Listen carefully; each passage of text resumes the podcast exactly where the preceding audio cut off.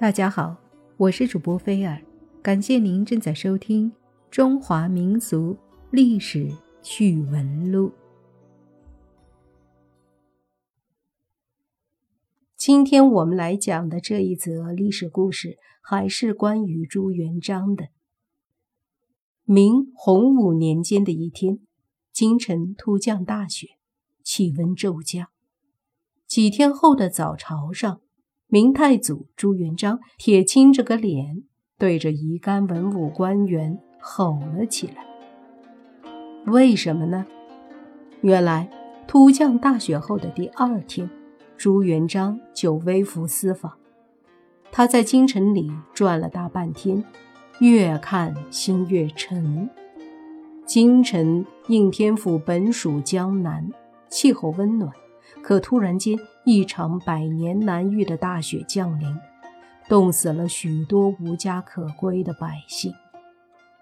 朱元璋忍着怒气，等着官员们向自己汇报。可哪知，一连几天过去了，文武百官上朝还是国泰民安的那一套。朱元璋忍不住了，因此这天的早朝上。从丞相开始，挨着个儿大骂了一通。百官战战兢兢地听着，其实有些官员想禀告，但是不敢。怎么禀报？说万岁呀！突降大雪，冻死了许多乞丐。别忘了，朱元璋就当过乞丐的。以朱元璋那多疑刻薄的脾气，搞不好就要被杀头，所以百官不约而同的装不知道，死不吭气儿。朱元璋骂够了，脸色这才缓和了一些，说道：“朕自登基的那天起，就发过誓言。”天下百姓皆朕骨肉，却没想到一场大雪就平白冻死这么多人。来人，传朕旨意，选一空地，为无家可归的百姓修建房屋。皇帝在盛怒之下降旨。哪个敢拖延？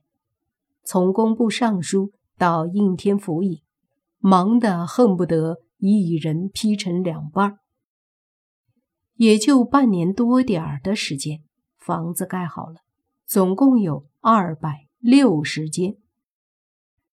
朱元璋亲率百官前来参观，非常满意，下旨重赏工部尚书等人，跟着。就昭告那些在应天府无家可归的人，都来这里居住，一分房租不收。能干活的，国家负责安排活儿干，虽管饭，但没有工资。老弱病残的，国家养起来。顿时，应天府的老百姓欢呼雀跃，纷纷颂扬朱元璋的仁德。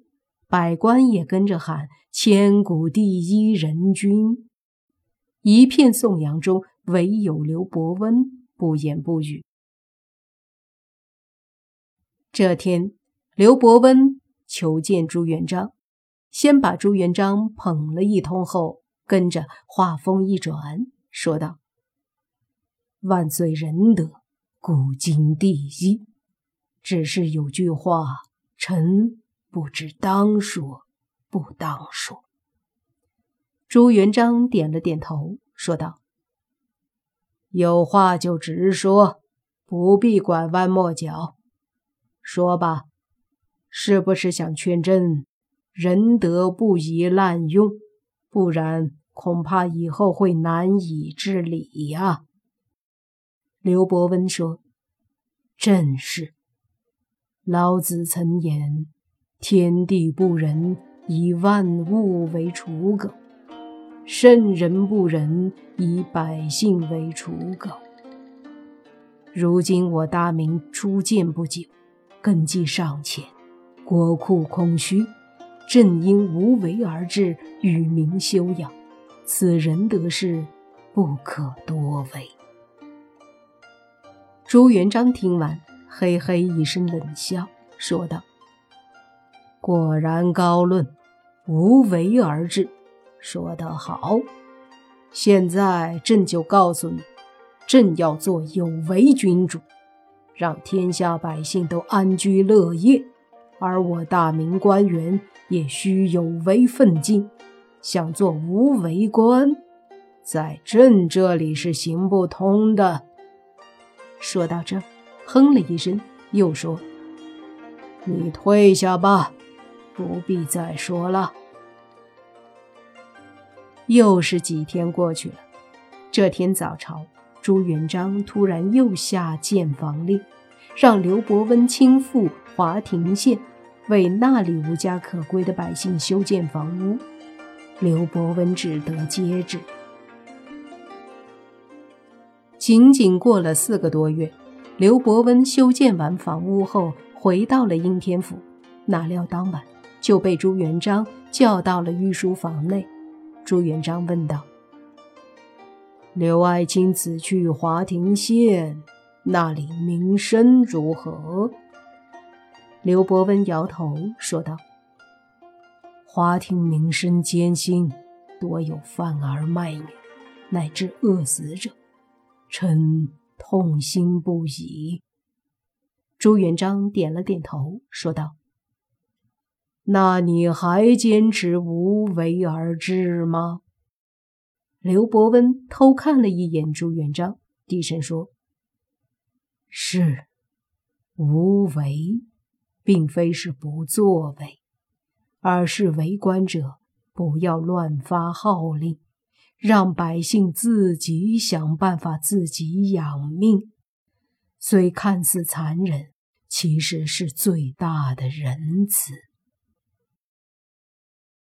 一派胡言！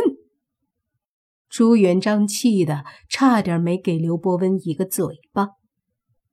百姓都已卖儿卖女了，你却还要不作为？万岁！刘伯温也有点急了。臣是说，该救济的必须要救济，但不能事事都要由官府督办，仁德不可滥施，不然必会国虚民懒。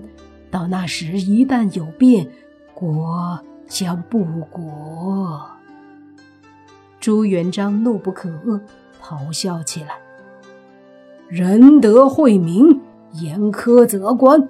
你跟朕多年，没想到朕为百姓盖房，你却认为是朕在滥施仁政。”刘伯温一愣，有点异样的看了眼朱元璋，莫名的一股寒意涌上心头。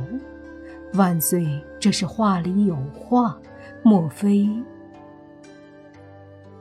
朱元璋停止了咆哮，喘了半天气儿，才说道：“好了，你退下吧。明日正式复命时，还是少说话为好。”就这样，转过天儿的早朝上，刘伯温向朱元璋复命。果真是简单扼要。朱元璋听完，下旨重赏刘伯温和华亭县令。赏赐完毕后，朱元璋扫视着百官说：“朕少年时孤苦无依，深知百姓生活艰难。如今虽当上了皇帝，但年少时的情景……”却常入梦中。说到这儿，突然声调提高了许多。传旨下去，我大明各地各县都要为无家可归的百姓建造房屋，让他们有栖身之所。跟着。一纸工部尚书和刘伯温说：“此事由你俩全权负责。这就是朱元璋为百姓盖房的故事。